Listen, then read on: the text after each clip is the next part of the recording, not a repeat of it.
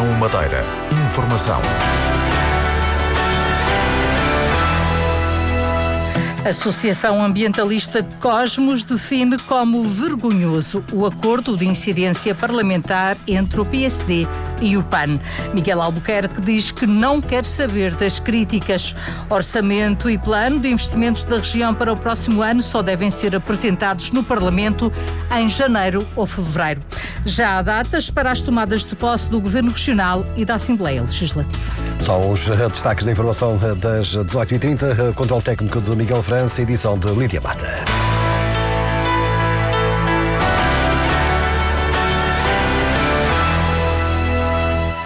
Boa tarde. O Governo Regional vai tomar posse no próximo dia 17, às 11 da manhã. Antes, no próximo dia 11, decorrerá a tomada de posse da Assembleia Legislativa da Madeira, uma cerimónia marcada para as 10 da manhã. Datas confirmadas esta tarde após uma audiência de Miguel Albuquerque no Palácio de São Lourenço, na qualidade de presidente do governo indigitado. Aos jornalistas, Miguel Albuquerque disse que não está preocupado com as críticas ao acordo parlamentar com o PAN e explicou a fusão das duas secretarias. Estou preparado para todas as críticas. Agora digo-lhe uma coisa, eu não me afeto com críticas nenhumas, porque este é o caminho e o rumo está traçado. Portanto, as pessoas são livres de emitir o juízo de valor que quiserem. Vivemos num país livre, isto é uma democracia. Agora, uma coisa vou-lhe dizer: aquilo que está decidido é o que eu vou fazer enquanto tiver as responsabilidades. Portanto, eu não me afeto muito, nem ando em zigue-zagues por causa das críticas. Esta junção das duas secretarias também revela alguma preocupação com uma imagem, com algum desgaste que anteriormente sofreu? Isso é tudo conversas da oposição. O governo tem que funcionar, tem os gastos normal pessoal e tem que funcionar. Portanto, isso é tudo. Neste momento faz algum sentido fundir as duas secretarias porque os grandes investimentos infraestruturais já estão lançados ou já estão concretizados.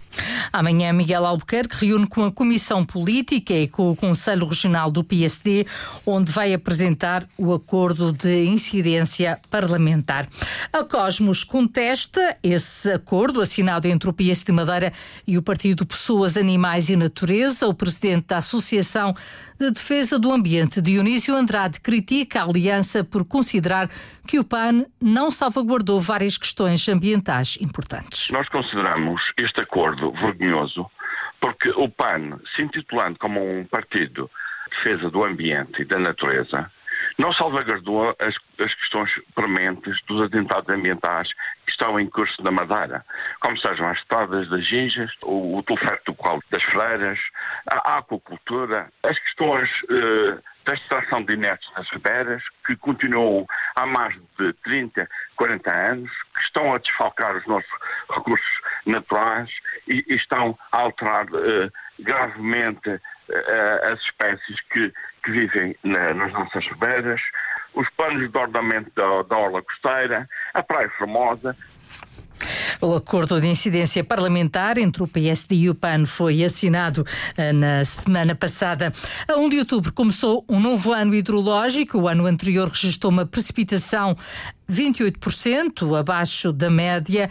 A Susana Prada, a secretária regional do Ambiente, diz que é necessária uma ação prioritária e responsável, tendo em conta as alterações climáticas, o aumento da população e também um aumento do turismo. Um ano hidrológico que agora terminou registou uma vez mais precipitações abaixo da média.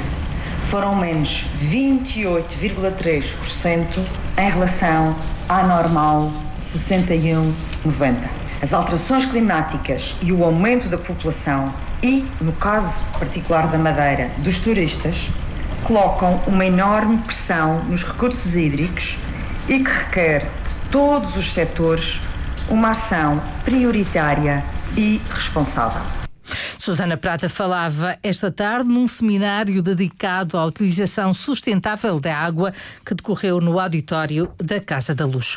O orçamento e o plano de investimentos da região para o próximo ano só vão ser apresentados em janeiro ou fevereiro, uma situação excepcional justificada pelo secretário regional das Finanças com o facto de ter havido eleições legislativas. O panorama político de, de, de posse de, de, quer da Assembleia, quer do novo governo, irá uh, resultar em que o orçamento da região seja uh, levado à Assembleia uh, e eventualmente aprovado mais tarde do que é habitual. e teremos provavelmente a contingência de ter que iniciar um ano com, com duodécimos. Aguardamos, naturalmente, também aquilo que será o programa de governo e as medidas que, que daí sejam emanadas e que tenham consequências naquela que será a primeira proposta de orçamento da próxima legislatura, uh, não esquecendo também que esperamos impactos e consequências daquela que vier a ser a proposta do Orçamento de Estado, porque há medidas que são tomadas em sede do Orçamento de Estado que têm consequências e repercussões na nossa realidade regional. Rogério Gouveia, que vai ser reconduzido no cargo, apresentou hoje aos deputados do PSD na Assembleia da República. As reivindicações da Madeira para o próximo Orçamento do Estado, o secretário regional das Finanças enumera as principais preocupações. As dívidas dos sistemas de saúde eh, à região, que neste momento já ultrapassam os 58 milhões de euros e que temem em não ser eh, resolvidos e, e assumidos por parte do Estado. O tema também do cofinanciamento do, do, da obra do novo Hospital da Madeira, que é um processo que nem sempre tem, tem sido merecida a devida atenção por parte do Estado e que temos tido aqui é um esforço adicional de tesouraria para manter a obra em andamento. A questão da solidariedade com a região relativamente ao endividamento e ao refinanciamento da região. Uh, e, finalmente, a necessidade imperativa de se prorrogar o licenciamento de empresas da Zona Franca da Madeira até 2026. Rogério Gouveia vai continuar a ser secretário regional das Finanças, um convite que encara como um estímulo e uma prova de confiança. O secretário considera mesmo que é uma honra poder voltar a fazer parte do Executivo Regional. Ao intervalo, o Nacional está a ganhar ao Penafiel por 3-1. O jogo da sexta jornada da Segunda Liga está a decorrer no Estádio Municipal 25 de Abril, em casa do Penafiel, que foi o primeiro a marcar os golos alvinegros foram marcados por Carlos Daniel, Witty e Xuxo Ramírez. É um jogo para continuar a acompanhar aqui na Antena 1 após este espaço de informação. 18 idosos participaram hoje num desfile vestidos com materiais reciclados. O evento volta a acontecer nas comemorações do Dia Mundial do Idoso depois de uma pausa forçada pela pandemia. O jornalista Vitor Ascensão Silva acompanhou a oitava, a oitava edição do desfile e testemunhou a alegria dos participantes. Entre os participantes que desfilaram no Jardim Municipal de Santa Cruz está a Maria Berenguer, vestida com folhas feitas de cartão. Isto é uma maneira da gente se divertir, se conviver, de, de partilha, se conviver uns com os outros. E o seu fato, o que é que representa? É um fato de outono, com várias cores, que é a cores do outono. Uma árvore, quando começa a cair as folhas, tem várias tons. Folhas amarelas, laranjas e vermelhas que marcam o começo da estação. As roupas dos participantes são feitas com materiais reciclados. Aos 93 anos, Maria Vasconcelos vem vestida com um saco de plástico preto e amarelo. Deram-me este fato e vesti não se quer saber o que. Não, eles fizeram uma foto e começou pequenininha. Fui da beira, acho que diz bem. As abelhas são muito grandes. E gosta de participar neste tipo de atividades? Gosto, já tenho participado muitos anos.